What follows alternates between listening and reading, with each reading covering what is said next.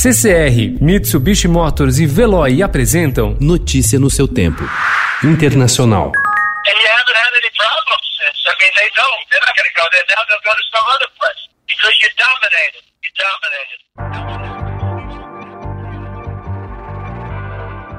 Em reunião por videoconferência, Donald Trump exigiu ontem que os governadores usem a força e prendam os manifestantes que tomam as ruas de mais de 130 cidades do país há uma semana. Os pedidos de repressão feitos por um presidente acuado na Casa Branca estão sendo usados por países rivais que sempre foram criticados pelos Estados Unidos por abusos de direitos humanos e agora acusam o governo americano de hipocrisia. Protestos ontem foram registrados em várias partes do mundo. Em Berlim, no sábado, e em Londres, no domingo, as manifestações se concentraram diante da embaixada americana. Em Amsterdã, uma multidão lotou ontem a Praça do Dam, no centro da cidade. Em Paris, os franceses pediam justiça para Adama Traoré, negro de 24 anos, morto pela polícia em 2016.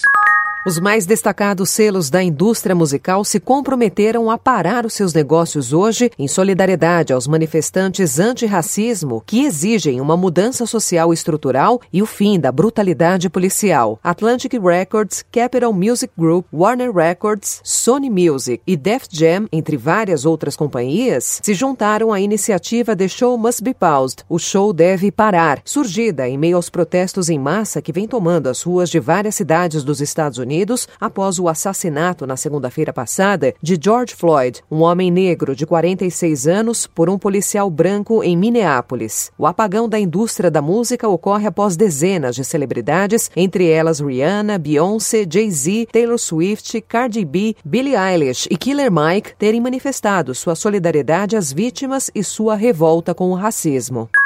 Uma autópsia encomendada pela família de George Floyd concluiu ontem que ele morreu por asfixia após ter o pescoço prensado pelo joelho de um policial em Minneapolis, nos Estados Unidos. O laudo contradiz a primeira necrópsia, que não encontrou vestígios de estrangulamento e apontou a causa da morte como uma combinação de fatores, incluindo doenças pré-existentes, como hipertensão e problemas cardíacos. A nova autópsia foi assinada pelos médicos Michael Baden e Alexia Wilson. Os dois também dizem que Floyd morreu no local e não no hospital, como afirmaram as autoridades. Para George Floyd, a ambulância foi apenas um carro fúnebre, dizem os dois no documento. Notícia no seu tempo. Oferecimento CCR e Mitsubishi Motors. Apoio Veloy. Fique em casa. Passe sem filas com o Veloy depois.